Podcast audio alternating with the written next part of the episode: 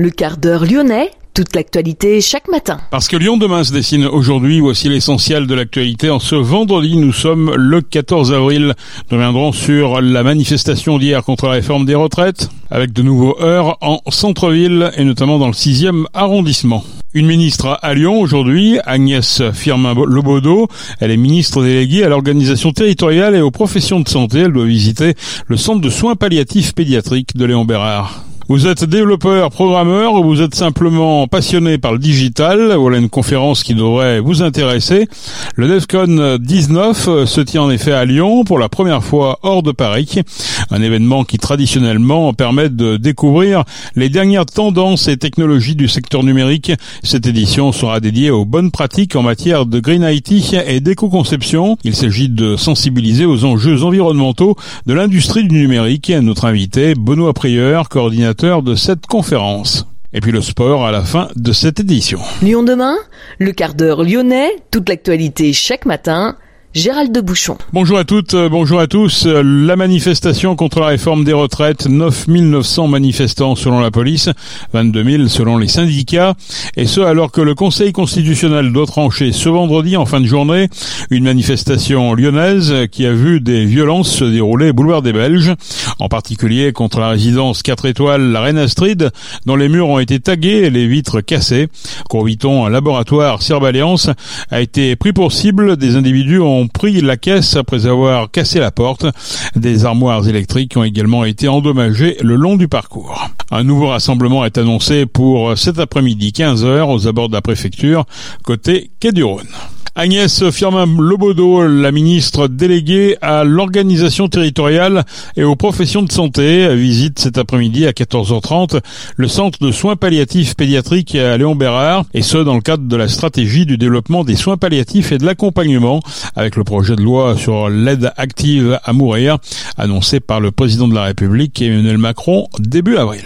L'Académie de Lyon devrait comptabiliser plus de 50 000 boursiers à la rentrée 2023, conséquence des mesures d'élargissement des bourses sur critères sociaux annoncées par le ministre de l'Enseignement supérieur et de la Recherche Sylvie Rotaillot. Le gel de la tarification des repas sera également prolongé à la rentrée sur l'Académie. Ce sont 910 000 repas à 1 euro et autant de repas à 3,30 euros, tarifs non boursiers, qui ont été distribués au cours de l'année 2022. Le gouvernement confirme aussi le prolongement du gel des loyers dans les résidences Crous pour la quatrième année consécutive. Lyon demain, le média influenceur d'avenir. Le magazine euh, programmé en collaboration avec euh, le cabinet de conseil en innovation euh, Palo IT annonce la tenue de la DevCom 19 100% Green IT et pour nous en parler puisque c'est le premier événement de ce type qui se déroule hors Paris, eh bien nous avons en ligne Benoît Prieur. Bonjour Benoît. Bonjour. Expliquez-nous ce que c'est un petit peu d'abord que cette Green IT. Alors le Green IT, c'est le fait de euh, prendre en compte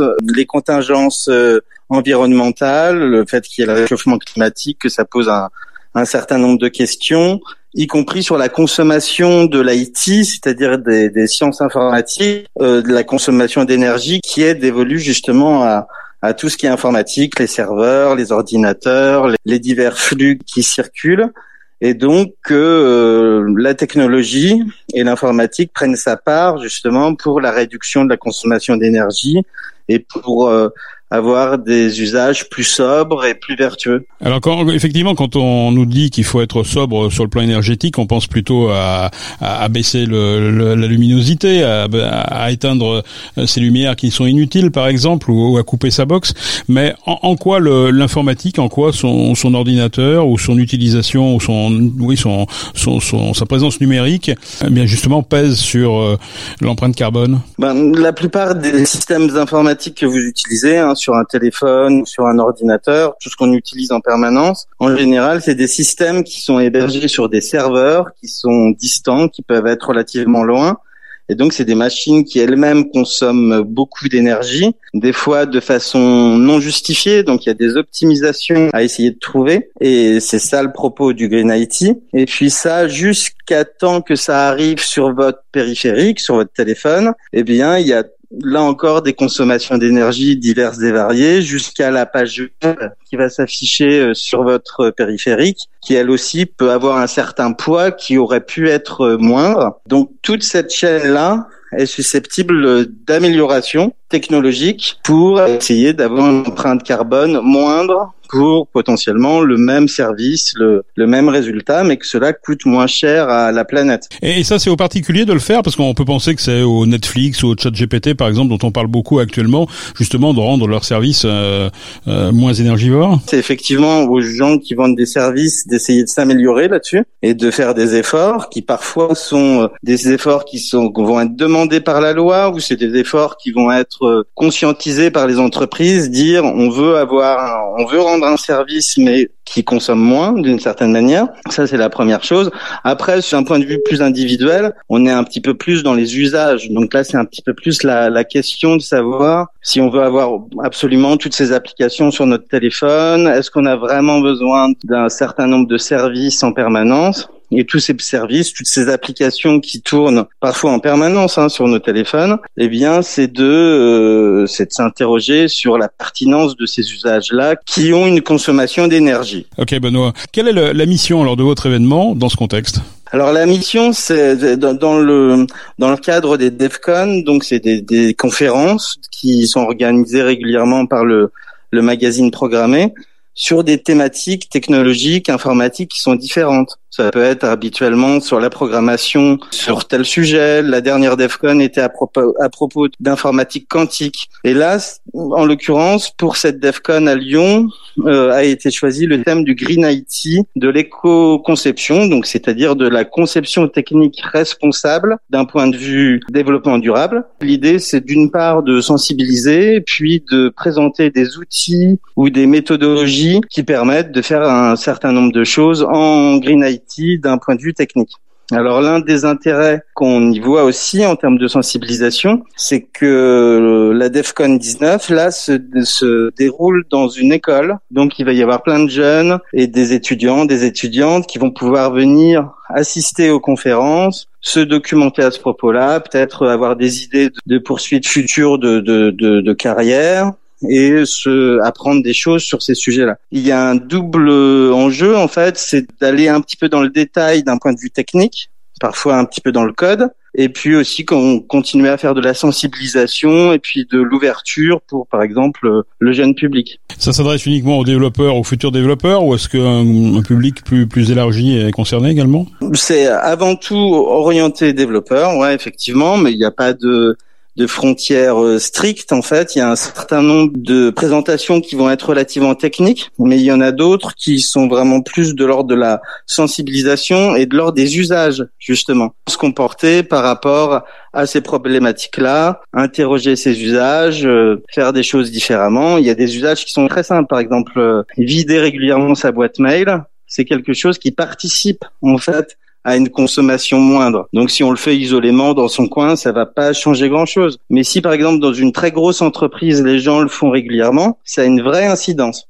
Donc toutes ces présentations qui sont plutôt du côté des usages s'adressent d'une certaine manière à absolument tout le monde parce que il y a de la sensibilisation et puis il y a aussi des sortes de conseils en fait qui peuvent être prodigués et des idées qui peuvent être reçues. Est-ce que justement les grandes entreprises aujourd'hui euh, jouent le jeu? Est-ce qu'elles ont un engagement? Est-ce qu'elles sont euh, contrôlées là-dessus quelque part? Est-ce qu'il y a une, une, limitation euh, et, en tout cas une, un cadre pour ces bonnes pratiques? Je suis pas expert hein, de la question juridique sur ce sujet-là, mais je pense qu'il y a quand même un certain retard déjà dans la prise de conscience des entreprises qu'il y a des choses à faire. Quand même quelque chose qui se développe beaucoup aujourd'hui parce qu'il y a sans doute une conscience qui a un certain retard. Et ça c'est la première chose.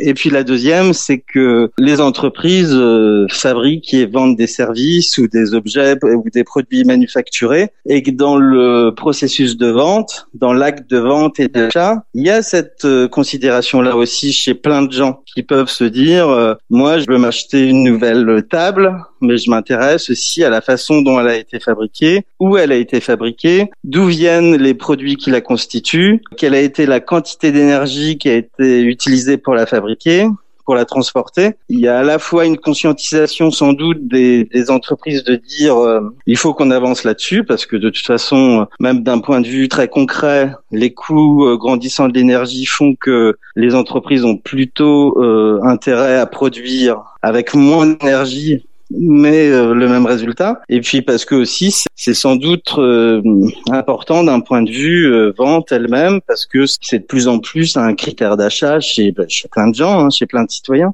Et à la fois quand on fabrique une application, quand on conçoit une application, je suppose qu'on on préfère l'avoir sur, je sais pas, 100 000 téléphones plutôt que sur 1000 téléphones? Sans doute. En tout cas, jusqu'à voilà relativement peu de temps, euh, l'empreinte écologique, l'empreinte carbone n'était pas forcément un critère immédiat de la fabrication, de la conception d'une application. Petit à petit, ça devient un critère immédiat. Ça va devenir un des premiers sujets. Que va être l'empreinte de euh, ce qu'on est en train de fabriquer ensuite, une fois qu'elle sera en production, une fois qu'elle sera utilisée. Et donc, c'est un critère au même titre que euh, la réponse au service qu'on est supposé rendre en fait en développant cette cette application le critère euh, écologique a de plus en plus d'importance. Comment participer à ce DEFCON 19 100% Green IT C'est le c'est le l'intitulé, enfin c'est en tout cas la, thématique. Exactement, ouais. Alors euh, c'est très simple en fait. Donc il y a une euh, page web